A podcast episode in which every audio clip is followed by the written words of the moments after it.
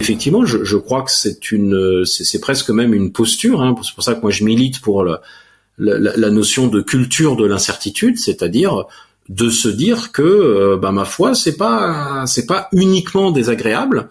Euh, que cette incertitude, elle est encore une fois porteuse d'innovation, d'ouverture, de changement, euh, des choses qui étaient impossibles qui deviennent possibles. Bienvenue dans Experts en la matière, le podcast d'experts et décideurs qui approfondit avec un invité une tendance ou une actualité pour donner matière à penser aux entrepreneurs. Spécialistes, chefs d'entreprise, visionnaires, dans cet entretien, ils partagent avec nous leur expérience, leur analyse et n'hésitent pas à porter un regard critique sur le monde qui les entoure. Experts en la matière.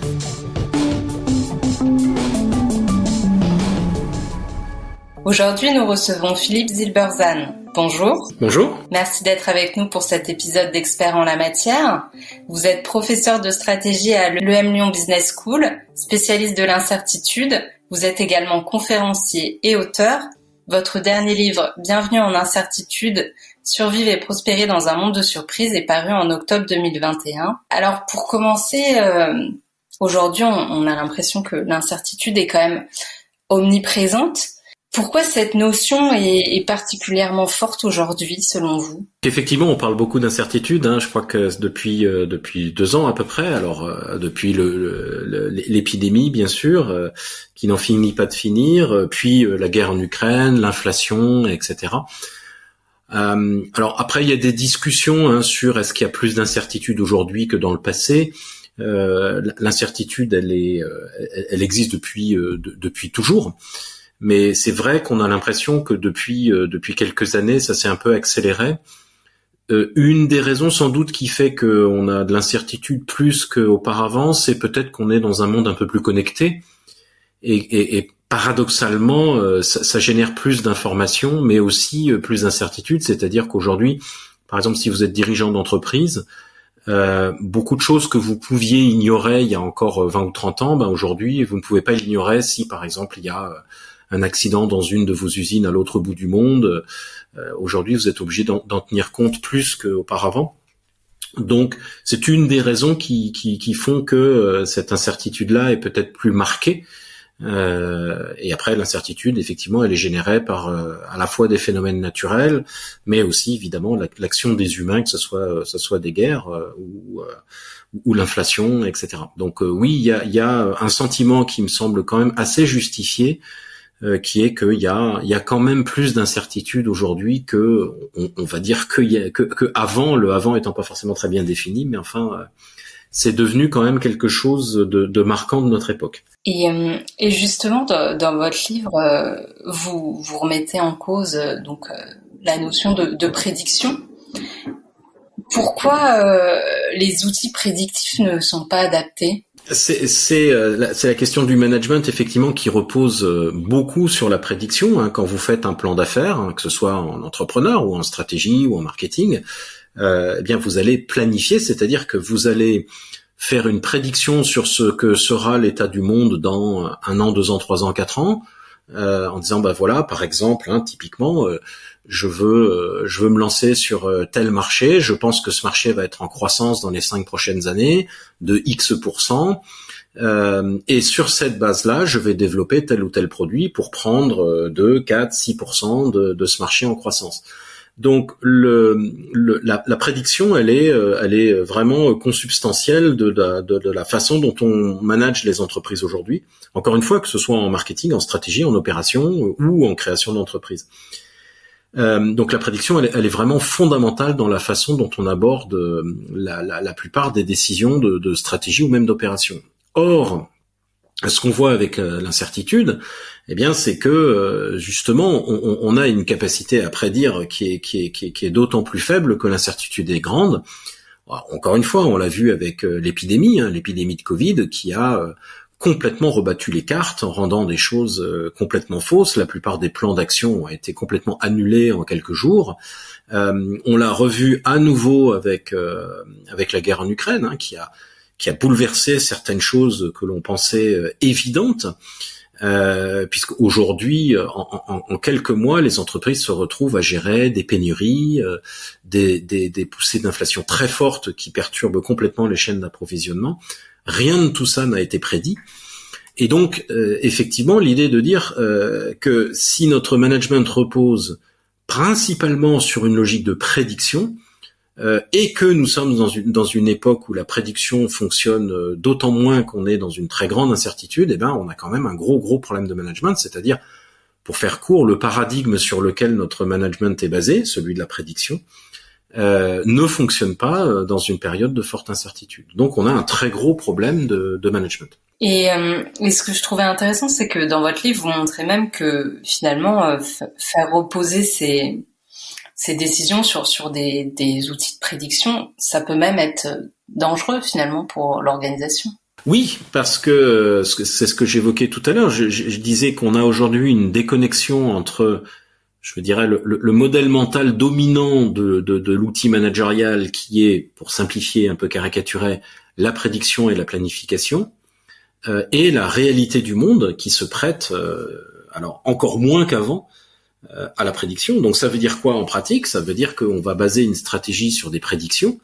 Alors imaginez hein, les, gens qui avaient un, plan d'affaires euh, avec des investissements, etc. Euh, en, janvier 2020, bah, un mois après, toutes leurs prédictions sont parties en fumée. Donc pourquoi ça pose un problème? Bah, Ça pose un problème parce qu'effectivement, on va prendre des décisions petites et grandes. Hein. Ça peut être des recrutements, des investissements, des désinvestissements, des constructions d'usines, des achats de matières premières, etc., etc.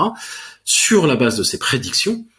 Euh, or, si on est dans un monde dans lequel de plus en plus ces prédictions vont s'avérer fausses, euh, eh bien évidemment l'entreprise va se retrouver avec un investissement qu'elle n'aurait pas dû faire, euh, avec ou au contraire un investissement qu'elle aurait pu faire, mais elle était peut-être trop pessimiste, etc. Donc ces erreurs de prédiction, euh, évidemment euh, entraîne bah, des, des, des, catastrophes euh, managériales puisque elles, eh bien, elles, elles, faussent nos décisions et elles mettent les entreprises dans des situations difficiles. Si la, la, prédiction finalement est, est caduque aujourd'hui, comment est-ce qu'on peut élaborer une stratégie? C'est vraiment une question importante. Il y, y, a un peu deux éléments. Alors d'abord, je dirais que on ne peut pas ne pas faire de prévision malgré tout, hein, parce que quand vous montez une usine, l'usine elle se monte pas en deux jours, donc euh, elle va mettre, je sais pas, 18 mois à être créée. Donc quand vous quand vous préparez le lancement d'un nouveau produit, bien, vous, vous, vous, êtes obligé de faire une, une forme de planification pour que entre aujourd'hui et dans 18 mois, euh, il y ait un certain nombre de choses qui soient faites pour que dans 18 mois vous puissiez lancer votre produit. Donc on, ne peut pas se passer de, de, prédictions, je dirais, euh, dans, une certaine mesure, hein, sinon euh, le, vol, euh, le, le, système ne va plus fonctionner. Quand je monte dans un avion, eh bien, je suis bien content que Air France ait décidé de prévoir que cet avion va à Marseille parce que c'est là que je veux aller. Donc, la prédiction, elle est nécessaire, on peut pas s'en passer, mais effectivement, il faut avoir conscience que, eh bien, on va se retrouver dans des situations dans lesquelles la prédiction peut être fausse. Alors, Qu'est-ce qu'on peut avoir en, complément d'un paradigme prédictif? Bah Là, on a tout le champ entrepreneurial qui nous dit d'abord que euh, euh, la stratégie, euh, aujourd'hui, encore une fois, je l'évoquais tout à l'heure, elle repose sur un modèle qui est la stratégie, c'est se, fixer un objectif et ensuite déterminer les moyens pour atteindre cet objectif. Donc, on pense souvent qu'on ne peut pas faire de stratégie si on n'adopte pas un paradigme prédictif. Or, quand on regarde ce que font les entrepreneurs ou des modèles de stratégie alternative, euh, eh bien, euh, on n'a pas forcément besoin de faire de la prédiction quand on fait de la stratégie. Euh, on, a par exemple quelque chose qui doit se développer beaucoup en ce moment et qui me paraît très important, c'est par exemple un exercice de, compréhension très profonde eh bien de la, situation dans laquelle on est, puisque quand on a des changements très importants, alors que ça soit des changements géopolitiques, financiers, humains, euh, techniques ou autres, euh, eh bien, euh, le, rôle du stratège avant tout, c'est d'abord de comprendre ces changements et donc de faire un travail d'analyse en, profondeur pour essayer de voir vers où le monde peut aller et de dégager des possibilités. Donc, on, a là un modèle qui se rapproche plus de ce que vont faire les entrepreneurs, c'est-à-dire les entrepreneurs disent, bah, je n'ai pas besoin de prédire le futur, euh, dans la mesure où je suis capable de l'influencer un peu Euh, et euh, encore une fois, ça, ça, ouvre là sur toutes les, les, stratégies, on va dire pour simplifier, entrepreneuriales, c'est-à-dire des innovateurs qui vont pas regarder ce que les autres ont fait comme prédiction, mais qui vont se dire, bah moi j'ai envie que le marché aille dans cette direction. Euh, et à ce moment-là, on n'a plus vraiment besoin de faire de prédiction. Donc la prédiction, elle n'est pas indispensable à l'exercice stratégique. Donc ça veut dire que par exemple, si euh, si je suis euh, entrepreneur, euh, pour élaborer ma stratégie, je dois partir de quoi? Des forces de mon entreprise, de ma vision finalement de, du marché, c'est ça? L'idée, c'est de dire plutôt que d'essayer de voir loin, c'est de ramener le projecteur en quelque sorte à vous-même euh, et, et, et l'entrepreneur, quand on regarde, alors au travers d'une approche hein, qui s'appelle l'effectuation, euh, qui, qui, qui, essaye de comprendre comment euh, les entrepreneurs ont créé des entreprises, pour certaines très très importantes. Et effectivement, euh, un des principes, c'est de dire, euh, plutôt que de fixer un objectif qui suppose une forme de prédiction, et ensuite d'essayer de trouver les ressources pour atteindre cet objectif, ce qu'on fait typiquement dans un business plan, euh, bah, ça consiste à plutôt à faire l'inverse. Ça consiste à dire voilà, qu'est-ce que j'ai euh, moi comme ressource disponible aujourd'hui? Euh, En quelque sorte, mon, mon frigo personnel. Bah, j'ouvre mon frigo et je me dis tiens, qu'est-ce qu'il y a dans mon frigo et qu'est-ce que je, qu'est-ce que ça peut me permettre de faire comme comme plat aujourd'hui? Donc c'est effectivement partir des forces de son de, de son entreprise, des gens qui à l'intérieur, des choses qu'on sait faire, etc., etc et de se dire, euh, eh bien, qu'est-ce qu'on peut faire avec ça? C'est donc une approche dans laquelle on part des ressources disponibles pour imaginer les effets possibles. Et là où c'est important, euh, c'est que va se rajouter une seconde dimension, mais qui est, très proche de, la première. C'est une dimension collective, c'est-à-dire que ce qu'on observe, c'est que l'entrepreneur face à l'incertitude va aller chercher euh, des parties prenantes en disant, écoutez, je ne sais pas de quoi l'avenir est fait et je ne veux pas essayer de le prédire. Vous ne savez pas non plus de quoi l'avenir est fait. Euh, mais par contre, on peut se mettre d'accord tous les deux euh, pour faire quelque chose et avancer d'une case. Donc ça, c'est ce qu'on va appeler une logique de contrôle. Hein, c'est-à-dire que, euh, imaginons, moi je fabrique des chaises, je, pense que le, le, futur des chaises est bleu, mon client me dit bah non, moi je pense que le futur des chaises est vert. Bah aucun d'entre nous est vraiment certain d'avoir raison, hein, puisque c'est le futur. Eh bien, la, solution, c'est bah, je m'assois autour de la table avec mon client et on imagine ensemble la chaise qu'on pourrait créer, qui au final euh, sera peut-être finalement rouge euh, ou, jaune, etc. Donc l'idée c'est de dire euh, si on a un degré de contrôle sur ce que l'on fait, hein, donc typiquement approche entrepreneuriale, notamment au travers de la co-construction avec d'autres parties prenantes, eh bien on n'a plus besoin de prédire ce que sera le marché. On n'a plus besoin de le prédire puisqu'en fait on contribue à le créer euh, tel que on a envie qu'il soit en fait. Hein. Donc ça rejoint un petit peu votre idée de vision, mais pas au sens de vision euh, que sera le marché dans cinq ans. C'est plus comment je vois moi les choses aujourd'hui et comment je peux avancer d'une case et avec qui je peux avancer d'une case. Et donc ça, rend, si vous voulez, non nécessaire euh, la logique de prédiction. Ça veut dire que finalement, dans, ce, type euh, d'approche, on s'éloigne finalement quand même du, marché, enfin de l'étude de marché, on va dire, euh, classique. Absolument. Là, je dirais que la façon un peu humoristique de le dire, c'est qu'on on, on ne peut pas étudier des marchés qui n'existent pas. L'étude de marché, elle est très pertinente dans des industries déjà établies. Par exemple, si je veux ouvrir un restaurant mexicain à Lyon, euh, bah, la notion de restaurant, tout le monde sait ce que c'est. Restaurant mexicain, ça parle quand même aux gens, même s'ils sont pas des spécialistes. Et donc, quand je vais leur poser des questions sur euh, le type de produit, euh, sur les prix, la qualité du service, etc., je serai face à des gens qui ont déjà une habitude des restaurants et donc qui sont capables de me répondre, c'est-à-dire pour parler un peu comme les marketeurs, c'est-à-dire qui ont déjà des préférences établies dont ils ont conscience. Sur un marché euh, nouveau, un marché en émergence, euh, c'est très rarement le cas, euh, puisque on est là effectivement en pleine incertitude, incertitude au niveau de l'offre. Je ne sais pas vraiment quel produit je peux offrir, mais aussi incertitude au niveau de la demande, c'est-à-dire que je n'ai même pas vraiment besoin de ce produit, pas conscience de ce qu'il pourrait m'apporter, pas conscience de ce que je pourrais exiger du produit, etc. Alors ça explique pourquoi beaucoup d'études de marché dans des situations de rupture ont été euh, des échecs. Hein, le, quand on a fait une étude de marché sur la téléphonie mobile en 1989, eh bien la conclusion ça a été de dire il n'y a pas de marché pour la téléphonie mobile. ce qui nous paraît aberrant, mais, mais, mais qui s'explique, puisque à l'époque, si vous prenez quelqu'un dans la rue et vous lui dites bonjour, est-ce que vous, vous, seriez intéressé par acheter un téléphone mobile? Bah, les gens vont vous répondre bah je comprends non je vois pas parce qu'en fait moi je téléphone pas beaucoup quand je suis en déplacement je téléphone jamais euh, je vois je, je vois vraiment pas l'intérêt d'un tel produit donc je n'en ai pas besoin. Il se trouve qu'après quand les gens ont un téléphone mobile ils trouvent plein de raisons de l'utiliser voyez.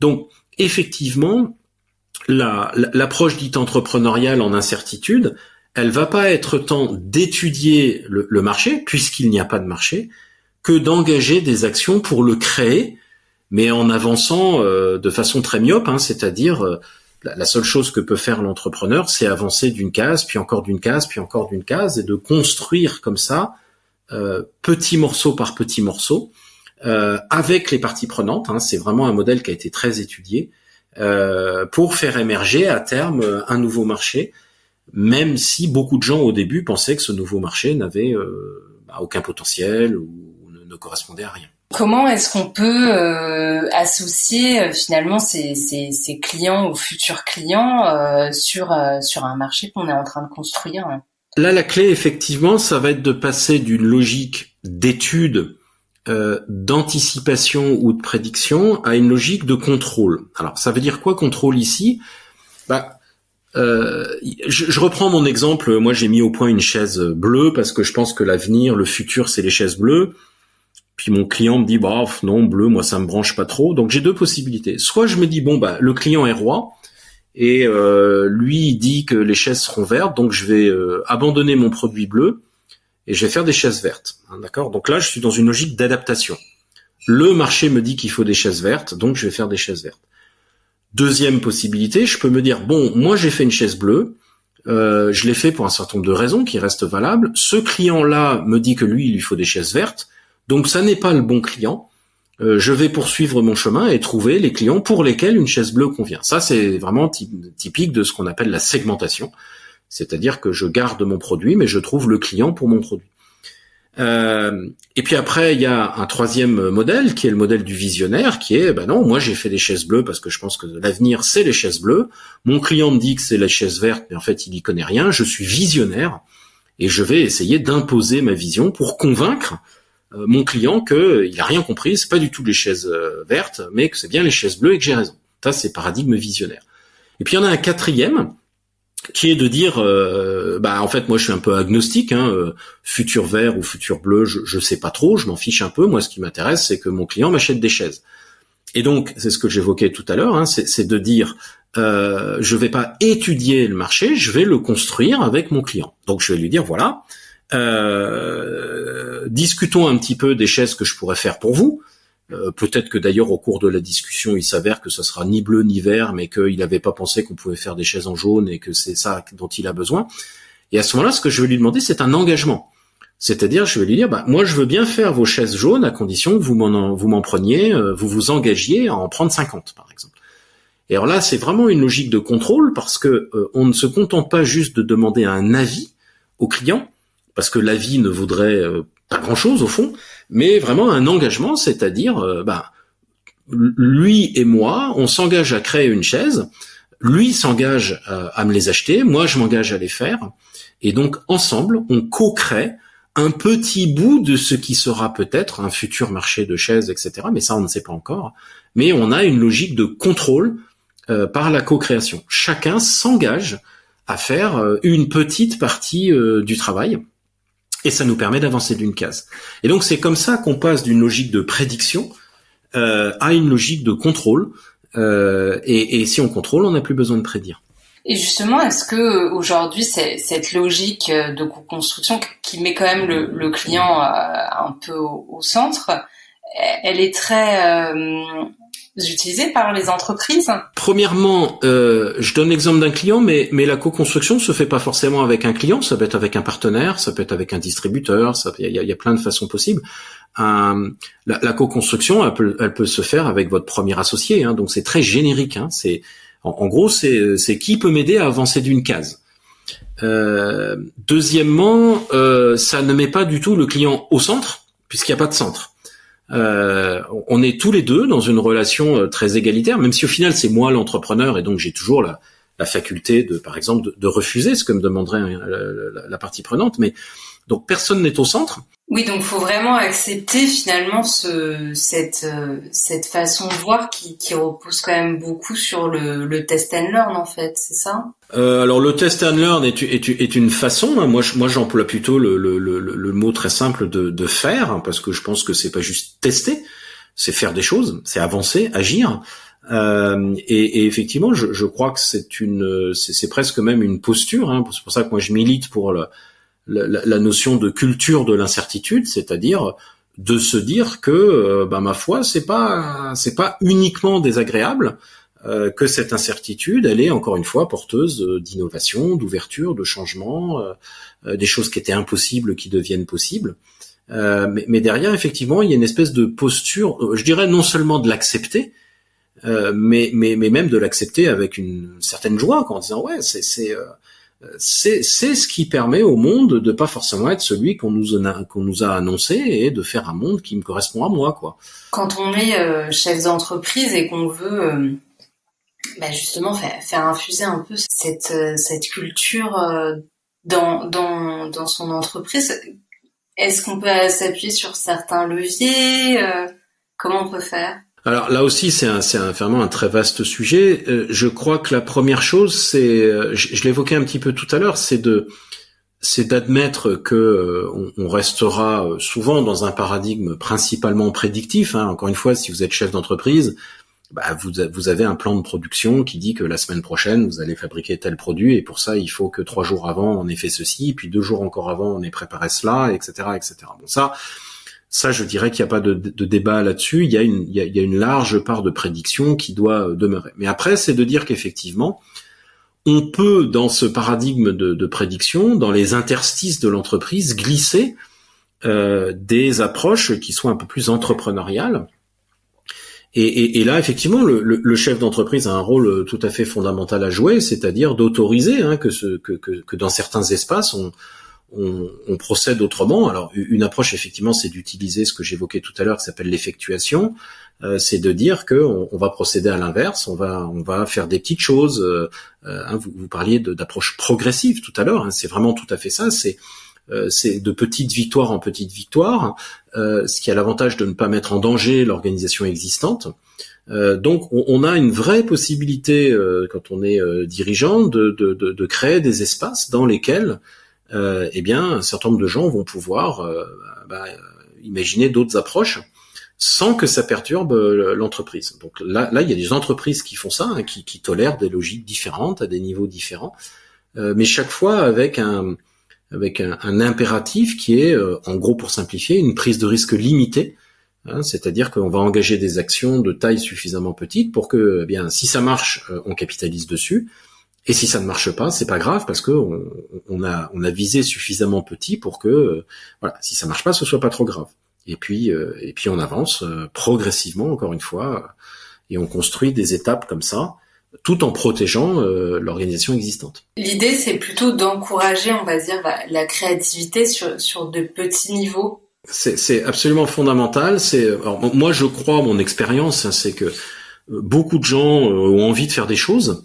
C'est pas les idées qui manquent, hein, c'est pas l'énergie qui manque, euh, mais c'est effectivement de créer un espace pour que ces énergies, ces idées puissent être développées. mais la clé, effectivement, c'est de le faire à petite échelle. Euh, à la fois pour se protéger soi-même, euh, et puis évidemment encore une fois pour protéger l'entreprise euh, aujourd'hui, parce qu'il n'est pas question d'aller mettre en danger ses process actuels, c'est son activité actuelle, puisque c'est ce qu'il a fait vivre. Donc la clé, la clé c'est vraiment de, de, faire petit. Alors là c'est très contre-intuitif. Hein. On a l'impression que si on fait petit, on va pas changer grand-chose. Or en fait, on sait que les plus grands changements que ce soit des révolutions, que ce soit de l'innovation, que ce soit en politique, en sociologie ou autre, euh, eh bien, les plus grands changements ont démarré par euh, des toutes, toutes, toutes, toutes petites victoires qui s'accumulent, qui se combinent, qui s'agrègent. Et donc, euh, on n'est pas du tout contradictoire entre l'idée de commencer petit et progressif et la possibilité, au bout de cette logique-là, d'avoir des changements très importants. Alors, ça peut être une nouvelle ligne de produit, une innovation de rupture euh, ou autre. Et quel conseil vous, vous donneriez finalement à un chef d'entreprise pour l'aider à, naviguer dans, dans l'incertitude? On revient, je dirais, à ce qu'on évoquait au tout début, c'est-à-dire que l'incertitude a pour effet de rendre obsolète un certain nombre de nos modèles mentaux, de nos croyances. Hein. Euh, par exemple, pendant longtemps, on croyait que nos clients euh, valorisaient tel aspect de notre offre ou que nos concurrents étaient forts sur ce point-là ou sur un autre point. Euh, l'incertitude, en fait, a pour effet de, de, je dirais, de rebattre les cartes. certaines des croyances qui ont pu être vraies pendant très longtemps deviennent obsolètes. Et je, je, crois que ce qui est vraiment très très important pour un chef d'entreprise aujourd'hui, c'est d'avoir conscience de ses croyances euh, et, et, vraiment d'essayer de comprendre ce qui change dans le monde. Donc c'est qu'est-ce que je crois qui est peut-être devenu faux, euh, qu'est-ce que nous croyons au niveau de mon entreprise qui est peut-être devenu faux, hein, certaines de nos hypothèses historiques, alors qui ont pu encore une fois être vraies pendant des années ou des dizaines d'années.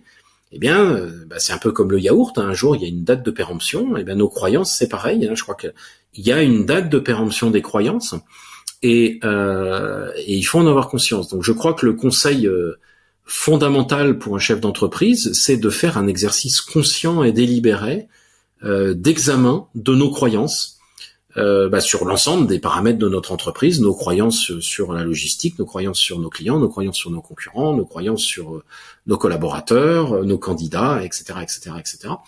Pour être en mesure de se dire tiens là effectivement pendant longtemps on a opéré sur la croyance que nos collaborateurs appréciaient tel élément ou tel autre, on s'aperçoit avec les jeunes générations que c'est plus tout à fait vrai, donc ah, on a peut-être là une croyance qui est devenue obsolète. Donc c'est cet examen assez systématique euh, qui me paraît vraiment très important aujourd'hui euh, en incertitude. Sinon le risque, eh bien, c'est d'opérer sur des croyances qui sont devenues obsolètes. Hein. C'est comme si euh, on, on, navigue un territoire avec une carte qui est obsolète. Forcément, ça se termine relativement mal. Merci Philippe Zilberzan. Tous les podcasts de la chaîne Expert et Décideur sont disponibles sur le site expertetdecideur.fr et sur toutes les plateformes d'écoute. N'hésitez pas à vous abonner, à laisser votre commentaire et à liker. La chaîne Expert et Décideur est une production France Défi réalisée par Accrochecom. La chaîne Expert et Décideur.